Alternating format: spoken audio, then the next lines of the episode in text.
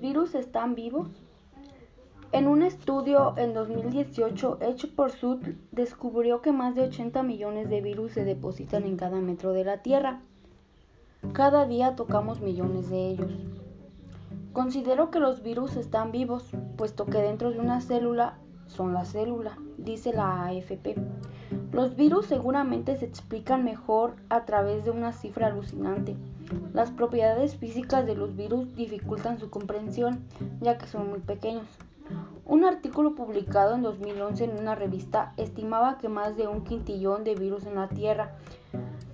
Entonces, cada día tocamos millones de ellos y cuando nos metemos a nadar, comemos millones de ellos por el agua que los lleva.